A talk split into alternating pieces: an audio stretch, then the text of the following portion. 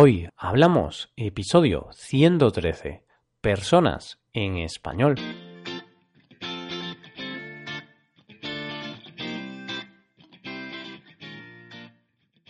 Bienvenidos a Hoy Hablamos, el podcast para aprender español cada día. Ya lo sabéis, publicamos nuestro podcast de lunes a viernes. Podéis escucharlo en iTunes, Stitcher o en nuestra página web hoyhablamos.com. Recordad que en nuestra página web tenéis disponible la transcripción completa del audio de este episodio. Ya estamos a 10 de julio de 2017. Empezamos una nueva semana, pero seguimos con el tema del mes, las personas. En el episodio de hoy vamos a acabar con la descripción física con la parte que falta, el cuerpo.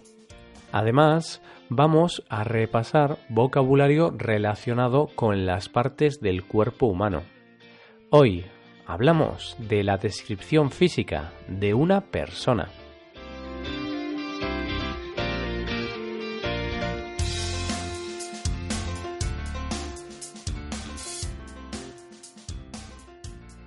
Así es, hoy seguimos con la descripción física de las personas.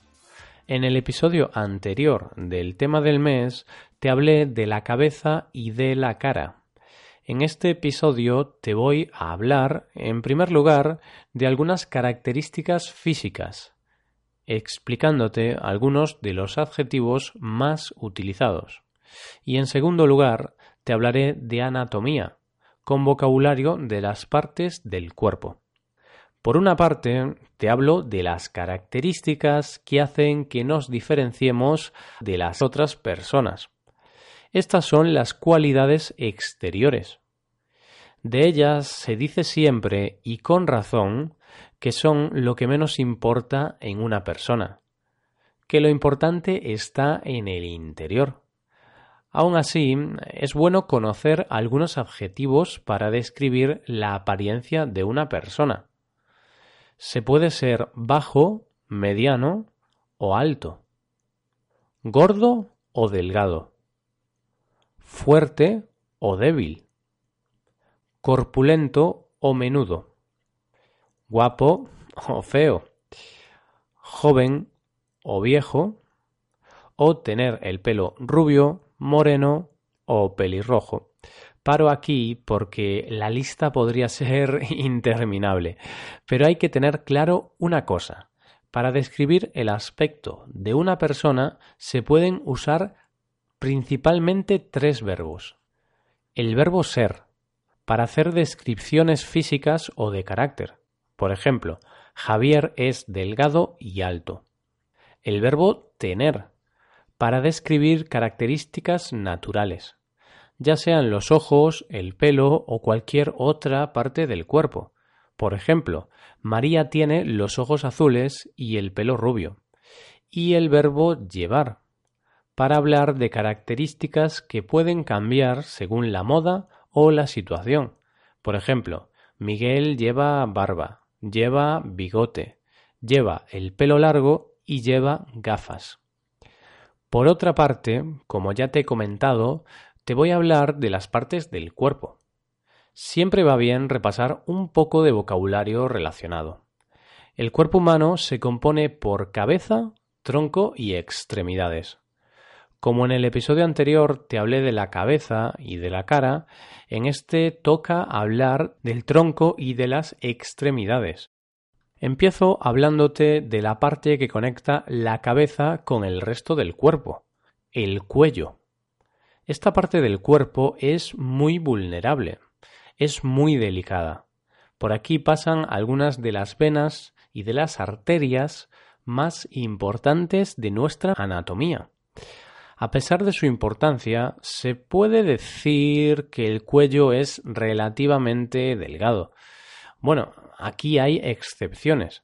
El cuello de nuestro querido Fernando Alonso no es muy delgado precisamente.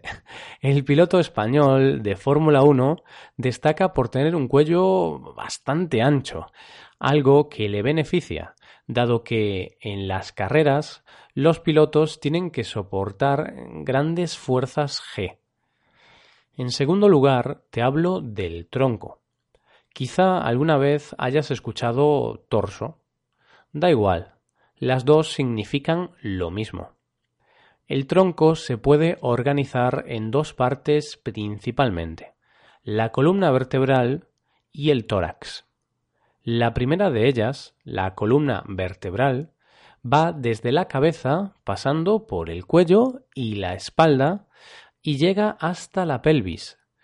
Es el eje del cuerpo y muchas veces se nos olvida su importancia. ¿Quién no ha sufrido alguna vez por estar sentado con una mala postura o por no hacer deporte de forma correcta? Siempre viene bien prestar atención a esta parte del cuerpo tan importante.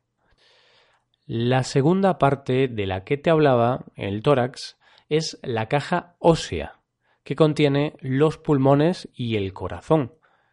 Está formado por la columna vertebral, el esternón y las costillas.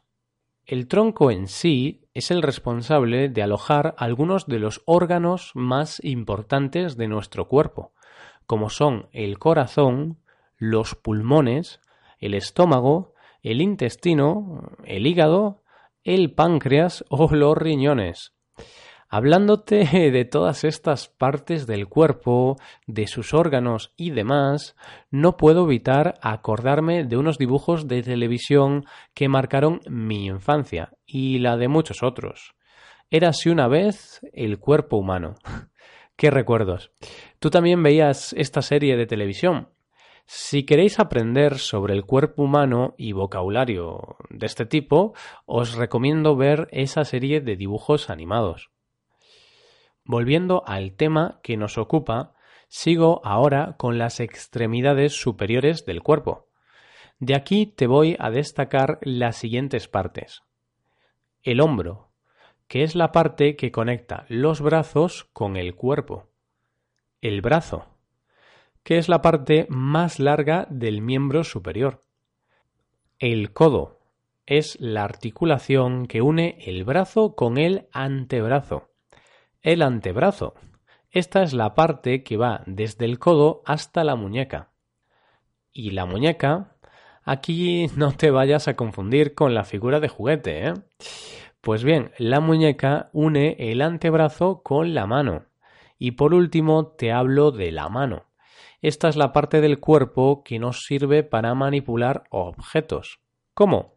Pues con los dedos, que son el dedo pulgar, es el dedo gordo, el dedo índice es el dedo que utilizamos para indicar, para señalar, el dedo corazón es el dedo más largo de todos.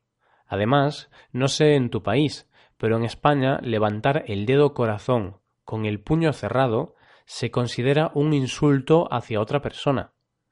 Sigo con el dedo anular, el dedo en el que los casados se ponen el anillo, y por último el dedo meñique. Este es el dedo más pequeño de la mano. Y ya para finalizar, te hablo de las partes de las extremidades inferiores del cuerpo, las piernas. Nos encontramos con el muslo. Esta es la parte que va desde la cadera hasta la rodilla. La rodilla, que une el muslo con la pierna. El tobillo, que conecta la pierna con el pie y le da movilidad. El pie es la parte que está en contacto con el suelo. Y por último, los dedos del pie, imprescindibles para que podamos mantener el equilibrio. Y con este repaso de anatomía, eso sí, anatomía básica, llegamos al final del episodio. Espero que lo hayáis disfrutado y hayáis aprendido nuevo vocabulario nos ayudaríais mucho dejando una valoración de 5 estrellas en iTunes. Y recordad que tenéis la transcripción completa de este episodio en nuestra web hoyhablamos.com. Muchas gracias por escucharnos. Nos vemos en el episodio de mañana, donde hablaremos de cultura española. Pasad un buen día. Hasta mañana.